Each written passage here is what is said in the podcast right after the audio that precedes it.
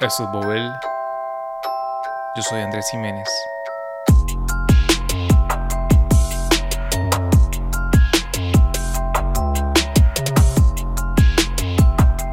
Y en este episodio, el diálogo. ¿Qué es el diálogo? ¿Quién es David Bohm? ¿Y qué podría pasar si discutiéramos de una manera diferente?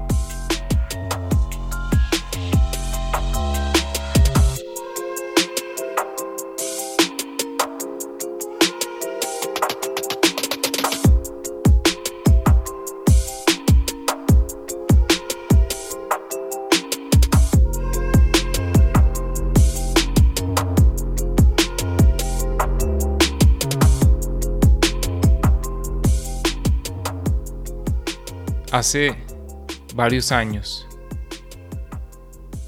estaba cursando un programa de maestría fuera de mi país, fuera de Costa Rica.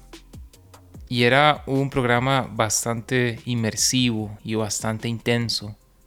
Vivíamos y estudiábamos en el mismo edificio en que recibíamos las clases y en donde teníamos los diferentes talleres prácticos todos los días por lo que era normal que se produjera todo tipo de conflictos y de roces cada semana. ¿Cómo no iba a verlos?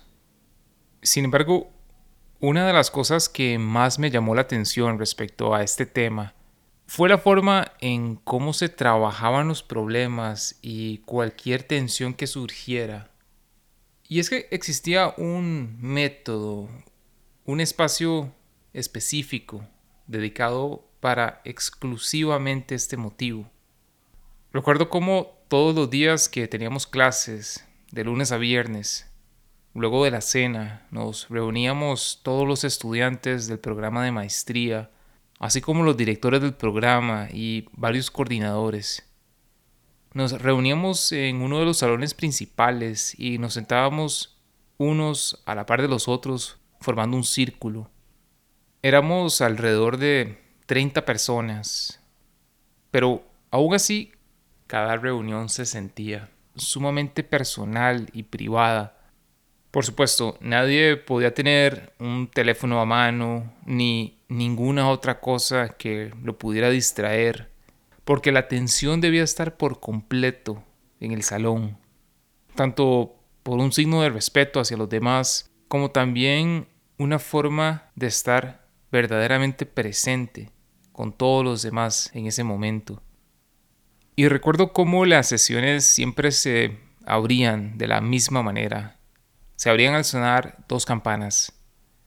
Siempre había un moderador que se encargaba de llevar un cierto orden de cuáles temas o cuáles asuntos o preguntas generales se debían discutir primero y su rol era también el de moderar el orden de quienes habían pedido la palabra para hablar. Las reglas de estas sesiones eran bastante claras. Se debería esperar a que se abriera el espacio para poder conversar el tema específico de la agenda que nos interesase, o bien esperar al espacio específico para temas libres una vez agotado un tema específico en la agenda, se cerraba toda discusión sobre este tema y se pasaba al siguiente. Y recuerdo cómo se debía también controlar el hábito de ser espontáneo con nuestras preguntas, comentarios o respuestas, o incluso con esa constante tendencia de retomar temas ya previamente trabajados durante la sesión. Si deseábamos hablar, Teníamos que pedir la palabra y esperar nuestro turno sin excepción. Y una vez presentes en la sesión, nadie se podía retirar antes del final.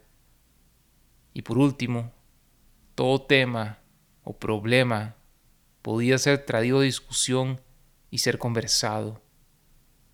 Y a primera vista podría sonar como sesiones muy rígidas, muy estructuradas y hasta mecánicas. Pero con el tiempo aprendí que para poder permitir un alto grado de apertura y de transparencia, así como de respeto y de orden, se necesita entonces por obligación, una estructura clara y consistente. Y recuerdo cómo el resultado al final de estas sesiones era bastante poderoso, porque era un espacio en donde regularmente se podía trabajar y aclarar dudas y problemas de manera cotidiana. Recuerdo que estos eran casi que mis momentos preferidos del día porque la energía que se sentía al estar frente a casi 30 compañeros y profesores, todos atentos a lo que cada persona desease expresar en ese momento, era algo realmente poderoso. No había un límite de tiempo ni una agenda que se tuviera que cumplir de manera estricta. Habían sesiones cortas en donde no había mucho que compartir. Y habían algunas que se podían extender hasta casi dos horas. Habían días donde los temas que se tocaban eran ligeros y habían días en donde se compartían temas bastante delicados y personales. Y la verdad, no logro recordar uno solo de los problemas específicos que fueron trabajados. Pero lo que sí recuerdo era el sentimiento de unidad, de seguridad y de respeto. Lo que sí recuerdo era esa sensación de trabajo en equipo con tal de preservar el bien de cada uno de los miembros presentes en esas sesiones. Y estas sesiones siempre me parecieron como la forma ideal de terminar el día, porque nos permitían en cierta forma terminar de procesar las experiencias vividas ese día al poder compartirlas y expresarlas en grupo. Y por supuesto, no había una obligación de llevarse bien con todos los miembros del grupo, pero ciertamente el hábito de abrirse y de compartir sentimientos y opiniones personales con los demás inevitablemente reforzaba fuertemente este sentimiento de unidad de grupo. Hoy en día han pasado años desde que estaba en esa universidad. Pronto serán casi 10 años. Y a pesar de que todavía recuerdo lo poderosas de esas sesiones grupales, también tengo claro que el mundo es complicado. Y una vez que se sale de burbujas como ese programa de maestría, uno se debe enfrentar nuevamente a un mundo mucho más complejo y complicado. Y dentro de esa complejidad, que son las relaciones sociales, se encuentra por naturaleza la existencia del conflicto.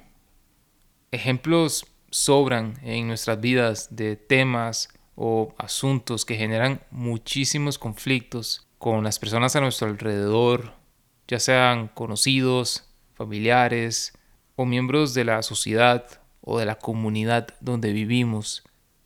Y existe también todo tipo de técnicas, de metodologías y de teorías sobre cómo abordar nuestras diferencias con otras personas.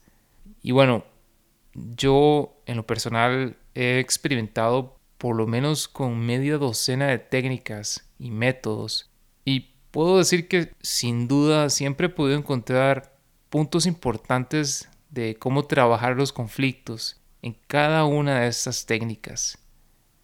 Cada una cuenta con puntos válidos y con aspectos de los que se puede aprender enormemente.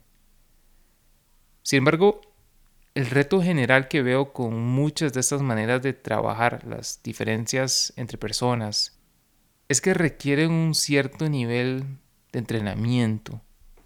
Requieren que por lo menos una, pero preferiblemente que todas las personas o todos los involucrados en el problema cuenten con un cierto nivel de conocimiento de cómo se debe interactuar, que cuenten con un cierto nivel de preparación y más aún es también necesario que todas las partes cuenten con un alto nivel de compromiso porque no es nada fácil el sacar un conflicto o un problema a flote y trabajarlo de manera grupal. Se requiere un cierto nivel de tolerancia y de respeto, algo que muy a menudo se encuentra completamente ausente durante muchos de nuestros desacuerdos. Inclusive, en mi experiencia, cuando uno es un miembro más del conflicto, alguien directamente involucrado, el tratar de enseñarle a otra persona las reglas de cómo interactuar para trabajar un conflicto es ya de por sí una actividad muy cargada de emociones. Porque yo no soy del todo un actor imparcial. Yo también soy parte del conflicto.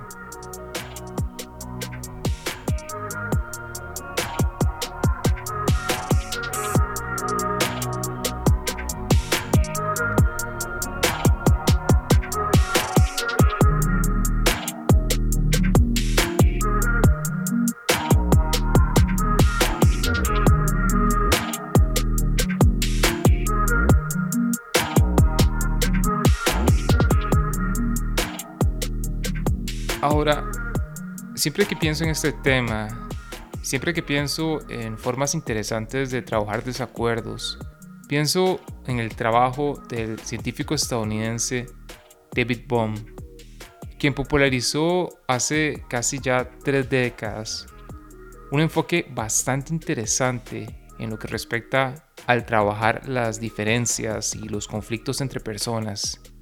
Bohm llamaba su enfoque el diálogo. Y en esencia lo que buscaba es establecer un marco básico de interacción mediante el cual la comunicación entre las personas pueda fluir de una mejor manera. Y el método propuesto por Bohm no es un método que pretenda ser superior o más avanzado en comparación con cualquier otro. Todo lo contrario. Para Bohm, uno de los puntos que hace su enfoque particularmente atractivo es precisamente su simpleza. Bohm se apropia del concepto de dialogar y lo utiliza para nombrar lo que él considera que es un enfoque alternativo, un enfoque que se aleja del hábito de ver a los desacuerdos como un proceso de negociación en donde cada bando inicia la negociación con ciertas expectativas de lo que esperan lograr y en donde al final, con suerte, se llega a algún tipo de acuerdo que es moderadamente aceptable para cada bando. El reto principal que Bohm ve con este tipo de enfoques es que por un lado es casi inevitable el generar ciertas expectativas importantes, cierta presión de que la negociación va a rendir frutos. Y estas expectativas por lo general predisponen a las personas a enfocarse en alcanzar o en acercarse lo más posible a ciertas metas. Las personas establecen una serie de parámetros que marcan la interacción en términos de victoria o derrota, y esto a menudo lleva a que cada quien mantenga una actitud en donde es necesario defender su postura y sus ideas. Para Bohm, en cambio, su noción del diálogo es una en donde las personas se reúnen para conversar sus diferencias con el claro entendimiento de que no existe una agenda que deba ser seguida o una serie de objetivos predeterminados que deben ser alcanzados. El diálogo en cambio, es en cierta forma una conversación que en realidad no necesita llegar a ninguna parte, no necesita llegar a algún acuerdo o alguna conclusión. Y esto se estableció así de manera deliberada, porque en el momento en que se establece una agenda predeterminada y el momento en que se establecen metas por cumplir implícitamente se tienen que introducir prejuicios o preferencias sobre cuál es la mejor manera de orientar y de dirigir la conversación con tal de incrementar la probabilidad de cumplir con esa agenda. Y no es ningún secreto que cuando se establece una agenda, a menudo se refuerzan las expectativas y eso tiende a aumentar la presión para lograr resultados, algo que con frecuencia carga todavía más la conversación con emociones y favorece a que se solidifiquen las posiciones. Para Bohm, los problemas sociales en gran parte provienen de la falta de cuestionamiento y de análisis del mismo proceso de formación de nuestros pensamientos y conclusiones. El patrón de pensamiento que dio origen a un punto de vista en particular, con frecuencia no es algo a lo que se le dedique mayor atención. Se gasta tanta energía muchas veces defendiendo nuestras formas de pensar, pero muchísima menos energía analizando el proceso mediante el cual se forman estas ideas. Cuando percibimos algo, el cerebro está constantemente haciendo una interpretación activa de la información que está capturando para así poder crear un significado y una explicación. Y este proceso de interpretación de la información que percibimos del mundo externo es altamente permeable. El cerebro de cada persona cuenta con toda una serie de expectativas, prejuicios, experiencias y valores que moldean y que dan forma en todo momento al proceso de explicarnos y de construir el significado de la información que estamos percibiendo. Entonces, en esencia, lo que percibimos puede en cierta forma ser resumido como el mejor intento del cerebro de entender lo que está allá afuera. Pero ciertamente tenemos que estar conscientes de que es un intento altamente imperfecto y que está siendo influenciado constantemente. Por este motivo, uno de los puntos focales del diálogo propuesto por Bohm es precisamente el incentivar a que pongamos nuestros propios prejuicios en evidencia, así como el propio proceso mediante el cual nuestros pensamientos e ideas van tomando forma. Cuando hablamos de alucinaciones, una alucinación es cuando percibimos algo que aparenta ser real, pero no es algo que exista. Y entonces, en cierta forma, se podría decir que siempre estamos en realidad alucinando, porque constantemente estamos tratando de formar una interpretación una explicación de lo que logramos percibir. Pero eso no quiere decir que esas sean verdades absolutas, por lo que hasta cierto punto podríamos llamar a este proceso una alucinación controlada. En cierta forma, se puede decir que lo único que podemos asegurar que es verdadero es la propia experiencia que hayamos tenido de manera individual. Y este punto en particular me recuerda a uno de los secretos más interesantes que he aprendido del mundo del arte y en especial de la pintura tradicional.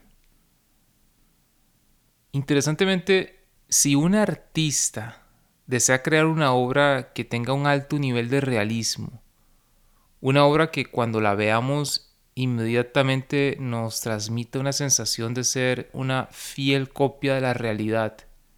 Entonces la pintora debe escoger cuidadosamente cuáles elementos específicos va a resaltar en la obra. Elementos que ella debe retratar con un alto nivel de detalle pero el secreto está en que ella únicamente puede escoger un número determinado y preciso de elementos. Y el motivo se debe a que el cerebro humano, en realidad, cuando observa algo, no hace una observación perfecta de absolutamente cada detalle que está en su rango de visión en todo momento. En cambio, el cerebro humano se enfoca en un punto específico, el cual domina su atención y es precisamente en este punto en donde nuestra mirada se encuentra enfocada. Todos los demás elementos que se encuentran en la periferia de nuestro rango de visión son elementos que en realidad se encuentran fuera de enfoque y que son generalmente ignorados. Y esto sucede de una manera tan natural y automática en nuestro cerebro que en realidad no lo notamos a menos de que le prestemos cuidadosa atención. Y el motivo por el que nuestro cerebro funciona de esta manera es porque no podemos ni necesitamos necesariamente el retener un nivel tan alto de detalle de todo lo que se encuentra en nuestro rango de visión en todo momento. Ahora, si la artista fuese a dibujar con un alto nivel de detalle todos y cada uno de los elementos que aparecen en la obra, la pintura entonces en realidad se asemejaría muchísimo más a una fotografía, pero ciertamente no sería una representación realista de cómo el cerebro humano percibe y construye las cosas que se encuentran a su alrededor y por tanto irónicamente le estaría restando realismo a la obra. Esto lo que nos muestra es que rara vez estamos conscientes del nivel de distorsión con el que vemos y con el que explicamos el mundo que nos rodea. Y en cambio tendemos a aferrarnos a nuestras opiniones y a nuestras verdades absolutas. Y entre más lo hacemos, más se vuelve parte de nuestra identidad, al punto de que un cuestionamiento de nuestras propias opiniones y nuestras verdades más arraigadas puede fácilmente ser interpretado como un ataque a nosotros mismos.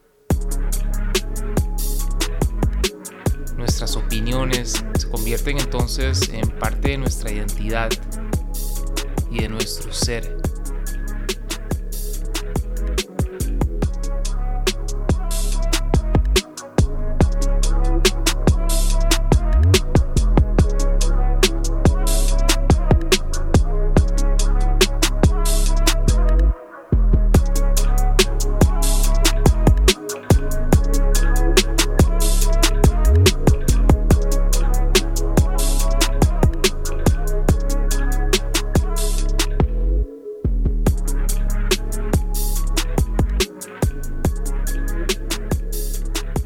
Cuando el artista e ilustrador estadounidense Steve Houston habla sobre los conceptos que para él son fundamentales en el arte, él siempre enfatiza el punto sobre cómo muchas veces la gente se siente atraída a un cierto tipo de arte o a una obra artística específica porque de cierta forma, ya sea consciente o inconscientemente, esa persona encuentra en esa obra el significado o las emociones que está buscando. Encuentra el mensaje que explícita o tal vez inconscientemente para esa persona es importante encontrar. Steve Houston en cierta forma cuestiona esa tendencia tan común de enfocarnos en entender qué específicamente es lo que nos quiso mostrar un artista al crear una obra. ¿Cuál era su mensaje específico, su intención explícita? Y en cambio, para él, la artista al realizar arte debe ser siempre cuidadosa de dejar la puerta abierta para que sus espectadores puedan entrar en su mundo y encontrar allí lo que sea que necesitan o que están buscando.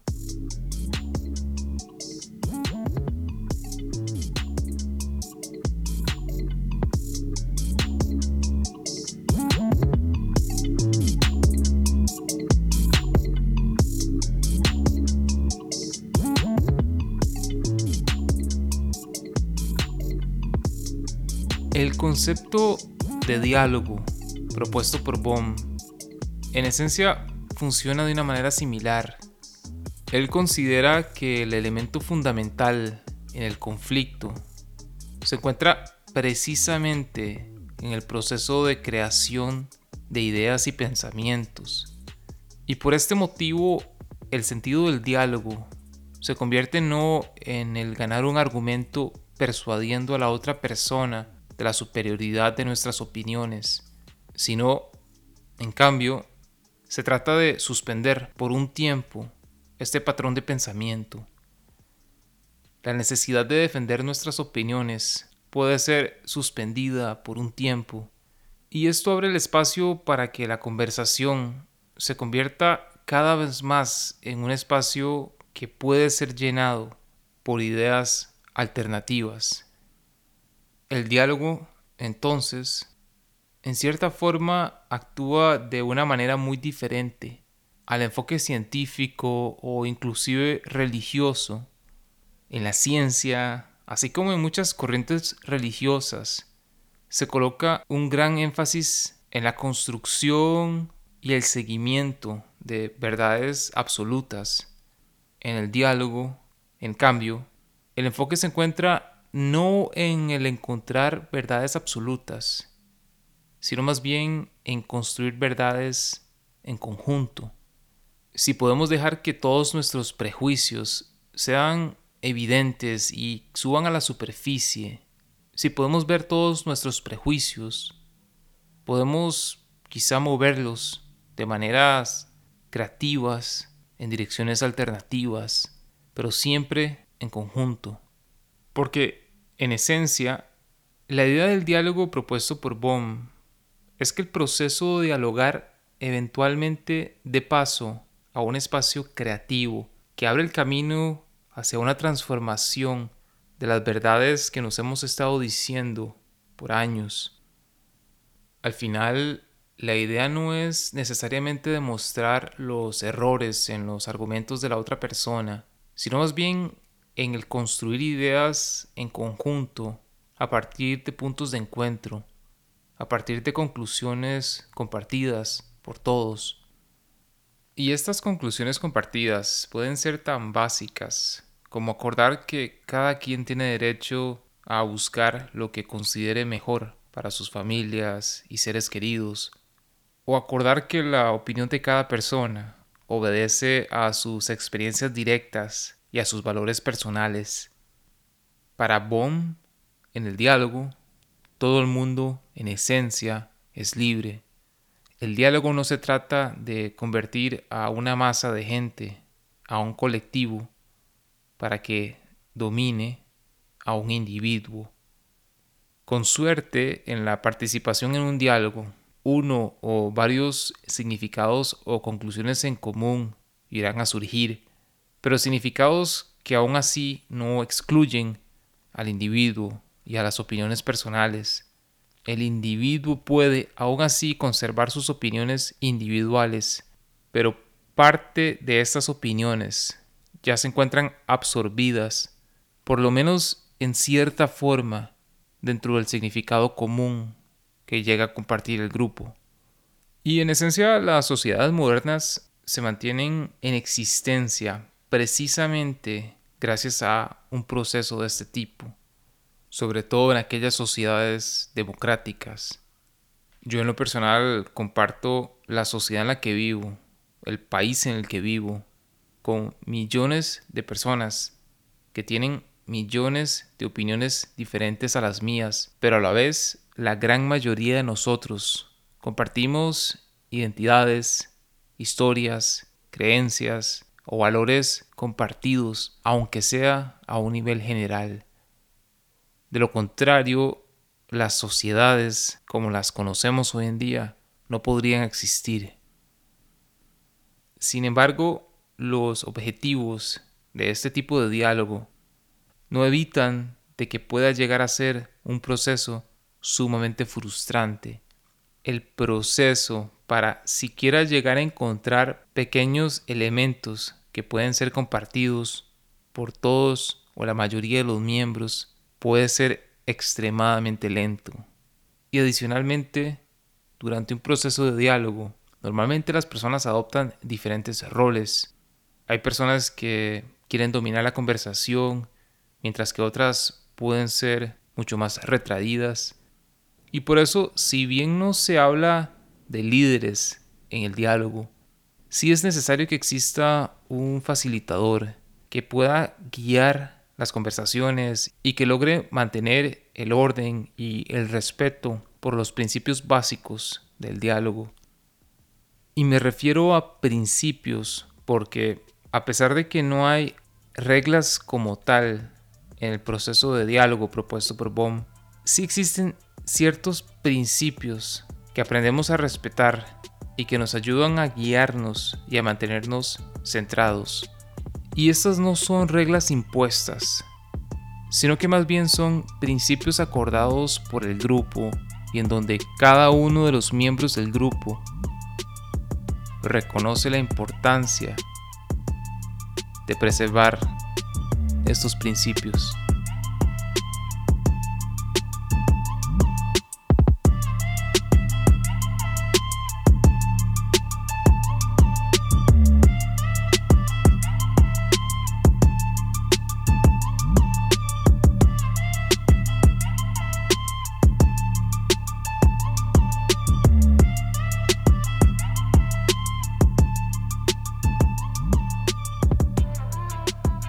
Sin embargo, mi opinión del diálogo propuesto por Bohm no se ha mantenido completamente estática con el tiempo. Y el cambio principal que tuve en mi forma de pensar fue precisamente en lo que yo por mucho tiempo consideraba que era el punto más fuerte del diálogo. Y me refiero al tema de las expectativas. Yo solía pensar que el no tener prácticamente ninguna expectativa al sentarse a dialogar con alguien o con un grupo de personas. Era precisamente la clave para bajar la presión de la interacción y volver más probable algún tipo de avance. Pero interesantemente fue el filósofo y educador brasileño Paulo Freire quien me hizo reflexionar y cuestionarme precisamente este punto. Freire famosamente fue un gran crítico de los métodos de enseñanza en donde las personas son vistas como receptores vacíos que deben ser llenados con el conocimiento que está en manos del profesor o del especialista. Para Freire, este tipo de enseñanza, si únicamente se desarrolla de esa manera, no es entonces una pedagogía que permita una verdadera liberación de la persona, un verdadero empoderamiento. Porque en cambio lo que llega a fomentar es a que la persona no educada sea vista como alguien desprovisto de conocimiento, así como de un poder de acción. Y Freire ve específicamente al diálogo como un método alternativo que permite llevar a cabo una forma de enseñanza que él considera como verdaderamente liberadora. Para él, el diálogo es un método mediante el cual se puede dar un real intercambio de conocimiento entre todas las partes presentes, tanto el profesor o especialista como los alumnos o estudiantes. Y este intercambio de conocimiento es vital porque Freire parte del principio de que el conocimiento es construido por todas las partes en conjunto. El conocimiento no es únicamente propiedad del especialista o de las personas preparadas, sino que los alumnos o los miembros de la comunidad también cuentan con su propio conocimiento, que también es válido y relevante. El conocimiento entonces deja de ser algo estático, basado en ideas anteriores, y en cambio para Freire es algo a lo que se le va dando forma de manera constante durante el mismo proceso de transformación de la realidad mediante el diálogo. Entonces, para Freire, en el diálogo siempre debe haber una relación horizontal, porque no se puede dialogar sin humildad no se puede dialogar si yo me considero superior a los otros. Y para Freire es precisamente esa humildad la que también nos debe hacer reconocer que el diálogo no puede llevarse a cabo en un clima sin esperanza. Si las personas que participan en el diálogo no esperan nada de esta interacción, entonces esto se convertiría en un ejercicio inútil y sin sentido, y sería un acto vacío. Por lo que Freire consideraba que siempre que exista esperanza, entonces siempre existirá el deseo de luchar por cambiar nuestra realidad por una situación más justa. Inclusive Freire va aún más allá y explica que en su opinión el diálogo tampoco puede existir sin la presencia de un profundo amor, amor por la gente y por el mundo, porque amor es, después de todo, la fundación del diálogo.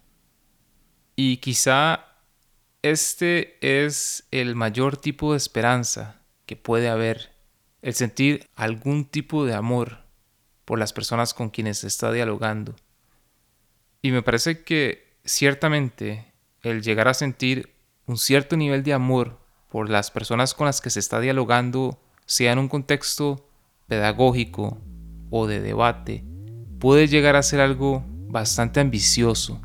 Pero, sin lugar a dudas, considero que podemos aspirar a ver al diálogo como un proceso que nos debe llevar cada vez más hacia una mayor humanización de las personas.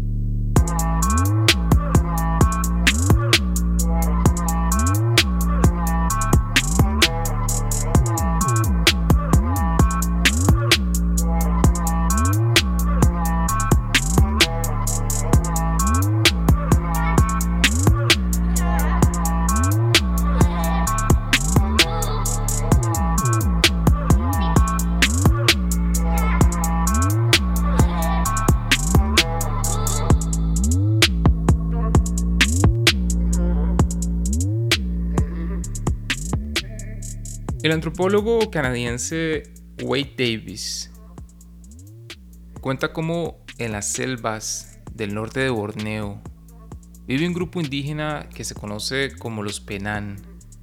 Y este grupo pertenece a uno de los últimos grupos nomádicos del sureste de Asia.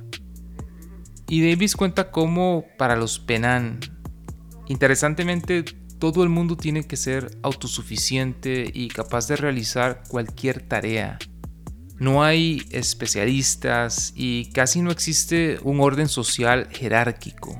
Inclusive no existe en realidad una palabra para dar gracias, porque el compartir es un valor tan importante en la comunidad que es considerado casi como una obligación. El compartir es algo que se da prácticamente por sentado dentro de los Penan.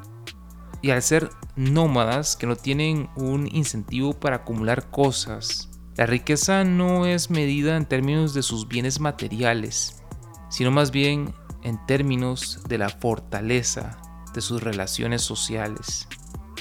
Para un Penan, una persona pobre, por lo menos desde el punto de vista de las sociedades modernas, sería en realidad una vergüenza para toda la comunidad.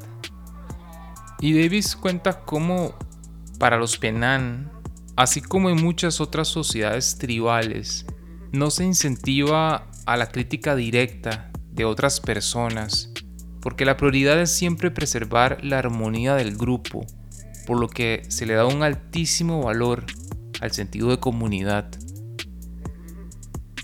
Por supuesto que vivimos hoy en día en sociedades infinitamente más complejas que la de los Penan en Borneo.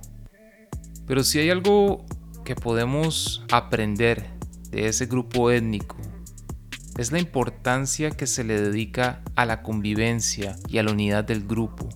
Si algo tienen completamente claro los Penan, es que cuando no existe algo que pueda ser fácilmente intercambiado por un servicio, como en el caso del dinero, cuando dependemos directamente de la fortaleza de nuestras relaciones con otras personas para nuestra propia subsistencia, no nos queda otra alternativa que trabajar para mantener esos lazos sociales con los demás miembros de la comunidad fuertes y saludables. Durante el apogeo del Renacimiento en Europa en el siglo XVI, se da un paso enorme en el proceso de la liberación de las personas en varias sociedades europeas, porque las personas se fueron liberando gradualmente de muchas restricciones impuestas por los valores sociales y religiosos que habían dominado en Europa por siglos. En las sociedades altamente influenciadas por los diferentes movimientos intelectuales, filosóficos y culturales durante el Renacimiento, las nuevas ideas y valores que se empezaron a popularizar de repente se convirtieron en una enorme inspiración para tantas personas, lo que les permitió en muchos casos darle rienda suelta a su imaginación. Y en ciertas sociedades alrededor del mundo, ese nivel de liberación le ha permitido hoy en día a tantas personas el llevar una vida altamente independiente y autónoma, libre de responsabilidades y mandatos morales, familiares o espirituales. Personas que ahora pueden vivir sus vidas principalmente en función de ellos y de ellas mismas. Sociedades en donde sus miembros casi que únicamente deben velar por satisfacer sus necesidades y sus deseos personales, y en donde el bienestar de la sociedad o de la comunidad inmediata donde vivo, o del resto de mi familia directa, no es mi responsabilidad. Esa es la responsabilidad del gobierno nacional o local.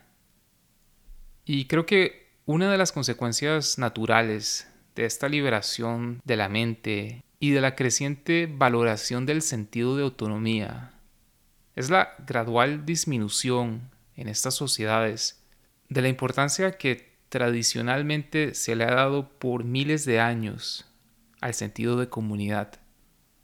Porque con el tiempo se ha ido trazando una separación cada vez mayor entre el individuo y las bases y el sustento tradicionalmente dado por el sentido de conexión con un ser o con una fuerza suprema, el sentido de fe o de espiritualidad así como una fuerte dependencia del el resto de la comunidad. Y creo que en gran medida esta veneración por el individualismo es lo que le ha permitido a muchas sociedades el establecer prácticas y estructuras altamente dañinas para otras personas, así como para los ecosistemas naturales. Si mi meta principal en la vida es realizarme como persona, si lo que más me importa soy yo mismo y mis propios problemas, se vuelve entonces mucho más difícil el encontrar un motivo por el cual debo molestarme por tomar en cuenta y por valorar las opiniones o las realidades de otras personas.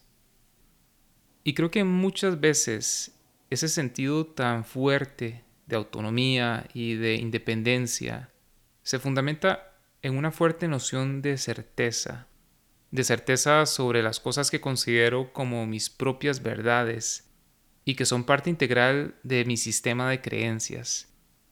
Y precisamente por este motivo es que me parece tan interesante el perfil de alguien como David Bohm, porque irónicamente Bohm era un físico destacado en su campo, que llegó incluso a trabajar con algunos de los físicos de mayor renombre de su época y que logró realizar aportes teóricos importantes en el campo de la física. Y sin embargo, a pesar de ser una persona de ciencia, Bohm explica cómo las teorías científicas no describen al mundo con completa exactitud, sino que son historias que describen las experiencias de científicos y de especialistas en su interacción con el mundo de maneras definidas. Las teorías no son descripciones y explicaciones de un mundo que debe encajar de una cierta manera. En cambio, cada una abre una ventana a través de la cual podemos ver al mundo desde una perspectiva particular Pareciera entonces que lo importante en la vida no es tanto el encontrar respuestas claras a los problemas del mundo o de nuestra propia vida, sino más bien lo más importante pareciera estar en la flexibilización de nuestras opiniones. Al fin y al cabo, el estar en desacuerdo o el pensar diferente a los demás no es tanto el problema. La clave parecería ser cómo trabajamos nuestros desacuerdos y cuáles dinámicas tendemos a utilizar para tratar nuestras diferencias. Y en este aspecto, el diálogo se convierte casi que una necesidad existencial y especialmente en ese proceso que nos permite el crear en conjunto y buscar elementos que puedan dar paso a una conciencia colectiva que pueda ser compartida por todos. Ahora, la clave, como nos recuerda Freire, está en que nos importe el dialogar, porque el dialogar con un grupo de personas con las que estamos en completo desacuerdo, por lo general no es una experiencia agradable. Sin embargo, las personas a menudo estamos dispuestos a aceptar todo tipo de incomodidades y de frustraciones, siempre y cuando sean en función de un motivo que consideremos como importante. Al final, puede que sigamos sin entender a las personas con las que estamos dialogando. Puede que no logremos encontrar las respuestas que nos gustaría tener. Puede que ni siquiera logremos desarrollar algún tipo de convivencia colectiva. Pero también recordemos que la naturaleza del diálogo es el llevarnos a desarrollar una forma crítica de pensar, por lo que quizá nuestro mayor aprendizaje sería el de aprender a dudar de nuestras conclusiones más arraigadas y el de lograr hacernos las preguntas correctas